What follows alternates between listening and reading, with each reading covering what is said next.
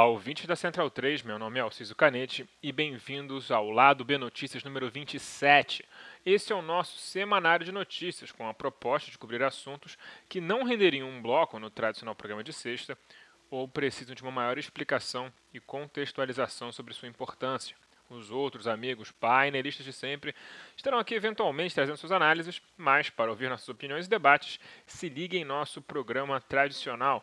Nesse episódio, vamos falar sobre os sistemas de metrô passando por dificuldades financeiras e o descaso e abandono do governo federal com a Cinemateca Brasileira. Segue a quarentena!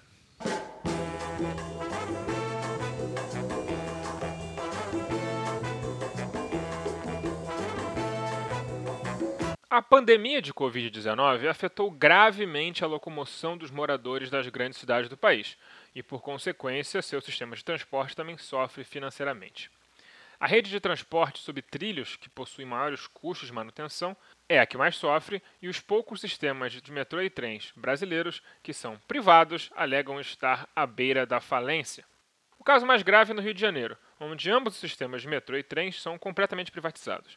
O presidente do Metrô Rio afirmou que os prejuízos já passam de 150 milhões no período da pandemia e que o metrô pode ser obrigado a parar de funcionar em agosto, caso o governo do estado não injete dinheiro diretamente na empresa. A queda no sistema de metrô foi de 78% no movimento no auge do isolamento social em março e abril. As estações foram em grande parte reduzidas a apenas uma entrada, como ocorre nos domingos. Muitas delas ainda seguem com essas entradas fechadas até agora. O serviço de metrô no Rio de Janeiro, desconsiderando críticas ao traçado, pois são muitas, deixa bastante a desejar. Tem sido bastante comum ver estações sujas, com poucos funcionários, catracas quebradas, composições com ar-condicionado que não funcionam.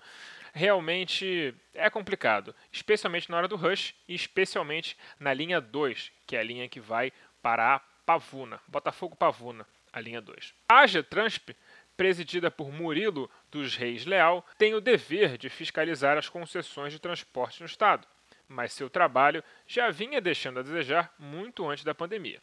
Ele é indicado ainda do governo Pezão e foi mantido por Witzel, mesmo sabendo que Leal foi chefe de gabinete da Secretaria de Estado de Pezão, um cargo importante e, portanto, de grande confiança. Isso apenas demonstra como todo aquele oba-oba anticorrupção e de moralização do Estado que tomou de assalto as eleições de 2018 nunca passou de balela eleitoreira, em que o projeto de poder de Witzel sempre esteve alinhado com o do PMDB carioca, que ele jurava lutar contra. Leal também é presidente da Associação Brasileira de Agências de Regulação, o que em si só parece uma loucura. Mas esse tema a gente vai fazer um notícias próprio em breve, porque muito me interessa e eu acho que vocês precisam saber bastante sobre as agências reguladoras brasileiras. Uma outra concessão gerida pela Agestransp uma outra concessão gerida pela Getransp também já esperneia e ameaça fechar suas portas. Se trata das supervias. O sistema de trens do Rio de Janeiro possui um sistema historicamente ruim, irregular e precário, especialmente para quem mora depois de Deodoro, nos ramais Japeri e Santa Cruz. Nos outros ramais é ruim o tempo todo. Essa empresa concessionária vive sendo auxiliada pelo governo do estado. Nos governos Pezão e Cabral, o governo do estado comprou diretamente 120 trens coreanos e chineses e mais três da francesa Alstom para modernizar a frota, enquanto a concessionária foi obrigada apenas a reformar 32 composições antigas que já eram de sua propriedade. No período, as tarifas ao consumidor seguiram subindo normalmente, o que fez com que o carioca pagasse duas vezes pelo mesmo serviço para permitir que a Odebrecht Transporte controladora da Supervias, e que a Invepar, controladora do metrô, seguissem apresentando os gordos lucros para seus acionistas. Pagamos na tarifa, pagamos no imposto, e o acionista leva o dinheiro para casa.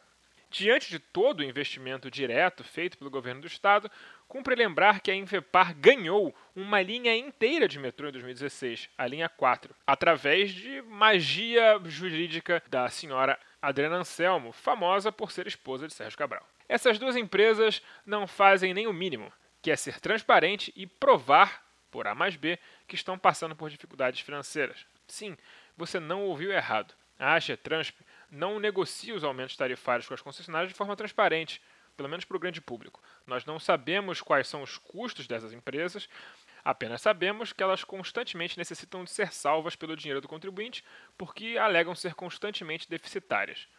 Mas não é a eficiência da gestão privada que deveria fazer tais empresas serem constantemente superavitárias e mostrar ao Estado que ele é incapaz de gerir os seus serviços? A Supervia sequer consegue impedir que seu patrimônio não pegue fogo. A estação ferroviária de Japeri construída em 1858 e restaurada a custo de 2 milhões de reais em 2019, também conhecido como o ano passado, foi parcialmente destruída em um incêndio na madrugada de sábado para domingo. É bem possível que essas concessionárias estejam experimentando dificuldade de fluxo de caixa, afinal, o número de passageiros está pelo menos 50% abaixo do normal mas considerando as benesses históricas que receberam, não dá para seguir ajudando empresas com ações em bolsa a manter sua taxa de lucro, que os transportes públicos tornem a ser diretamente administrados pelo Estado, então, já que nenhum gestor privado consegue fazer o negócio lucrar sem constantes remessas de dinheiro estatal. Assim, qualquer um faz qualquer coisa lucrar. Ver essas empresas chantagearem o poder público como se fossem fundamentais para o funcionamento dos transportes e não verdadeiras sanguessugas de nosso dinheiro é uma inversão de valores que está precisando de uma reversal russa, se é que vocês me entendem.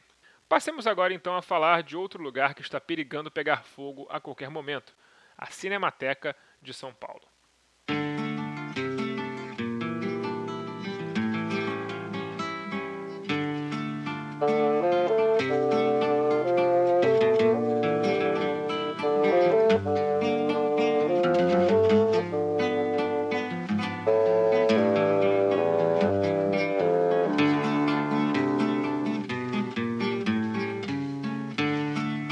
Lado B do Rio é produzido com a ajuda financeira de nosso financiamento coletivo no Padrim.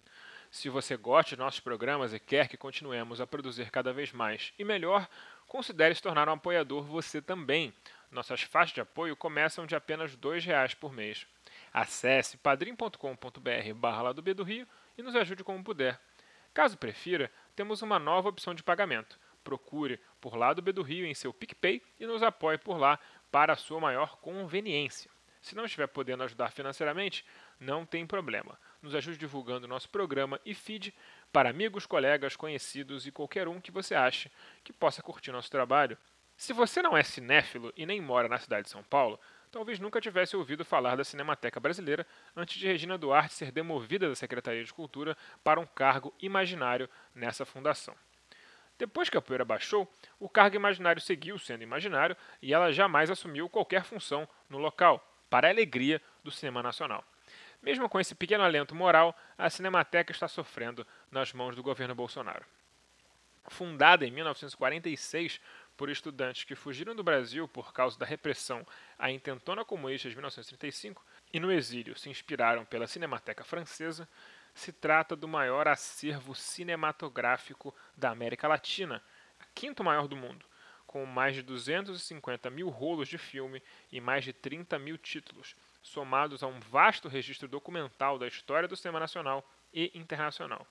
Em resumo, se trata de um patrimônio cultural precioso. Historicamente, o acervo já vinha sofrendo. Uma auditoria em 2003 resultou no corte de 43% do quadro de funcionários e da exoneração de toda a cúpula da Cinemateca por um longo histórico de malversação de verbas por causa desse escândalo, tiveram suas subvenções cortadas em parte do primeiro mandato do governo Lula. Em 2016, um incêndio no local destruiu mais de 700 obras, grande parte delas sem cópias de segurança. Mas o que se verifica atualmente na Cinemateca é absolutamente sem precedentes. A Brigada de Incêndio, que é uma empresa terceirizada, teve seu contrato rescindido por falta de pagamento. O gerador de emergência da Cinemateca se encontra sem combustível e se trata de um material que precisa ser mantido em baixas temperaturas para preservar sua integridade. Se você viu Bastardos Inglórios, deve lembrar que o nitrato de celulose, material dos rolos de filme, é ridiculamente inflamável. E por isso, a refrigeração é fundamental para evitar incêndios. Agora, a equipe de segurança também será dispensada por falta de pagamento do contrato. O complexo possui 24 mil metros quadrados de extensão, precisa de constante vigilância contra furtos, pois o acervo possui um valor econômico elevado. Os funcionários da Cinemateca entraram em greve pela terceira vez para denunciar o fato de que a instituição não recebe nenhum centavo do governo federal há sete meses, o que coloca em risco a obra de vida de milhares de artistas. O espaço não é apenas um mero galpão e costumava ser aberto ao público antes da pandemia, sendo um relevante espaço cultural de lazer para o paulistano. Vou abrir aspas para Eloá Chuzal, historiadora e pesquisadora de audiovisual. Abro aspas. Estamos engajados como profissionais e cidadãos brasileiros nessa luta pela Cinemateca. Não vamos admitir que isso aconteça com a Cinemateca brasileira. A gente está cobrando o governo porque é dever dele cuidar desse patrimônio público.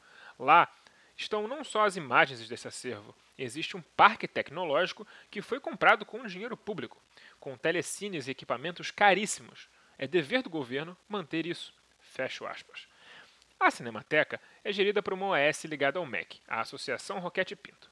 Muito embora o contrato de gestão mais recente tenha sido firmado em 2018 com o agora afinado Ministério da Cultura. Com essa salada de responsabilidades, ficou fácil para o governo Bolsonaro fazer um empurra-empurra e ninguém pagar o contrato de 12 milhões de reais anuais para que a associação possa manter o lugar funcionando. No momento, o governo federal está destruindo o patrimônio cultural brasileiro por omissão e descumprindo um contrato ao se fazer desentendido.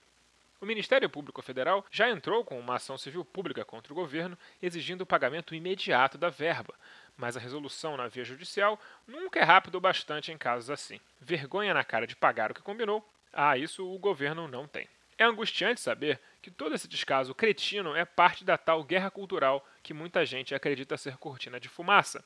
A cortina está com efeitos no mundo real. Essa gente deve torcer diariamente para tudo pegar fogo, acreditam que se trata de arte degenerada. Basta lembrar o vídeo neonazista de Alvin ou as invenções de Weintraub. Mas também de Paulo Guedes, Veja, não existe esse papo de ala ideológica, ala técnica. Isso tudo é uma divisão artificial criada pela grande mídia para proteger as medidas de austeridade fiscal pautadas por Paulo Guedes, porque a austeridade fiscal tem correlação direta com a margem de lucro dos grandes empresários. A guerra cultural de ser contra Paulo Freire, que na verdade significa se dizer contra a educação pública, da cultura degenerada, que na verdade significa se dizer contra o apoio público a artistas e à arte e haverem editais públicos de cultura, são fundamentais para justificar o constante corte de verbas em setores que possuem uma defesa inercial da sociedade civil. Tanto é que os maiores protestos contra o governo genocida foram justamente contra o corte de educação em maio do ano passado para você conseguir cortar nessas áreas que são tão caras ao Paulo Guedes, você precisa primeiro é, fazer com que o público não perceba a importância daquilo, que ache que aquilo é dispensável. Tudo é ideológico, seja do liberalismo mais tacanho ou de sua rêmora mais notória, o fascismo. As trilhas foram retiradas de O Drama da Humana Manada, da banda O Efecto, Preciso Me Encontrar de Cartola e Eu Tá Vendo no Copo de Noriel Vilela. Fiquem ligados em nosso programa regular na sexta, porque teremos eh, novamente um excelente programa. Se você perdeu a nossa live com o Vidal no YouTube, confira, porque falamos muito de cultura, falamos muito de música e eu acho que vocês vão gostar. Até mais!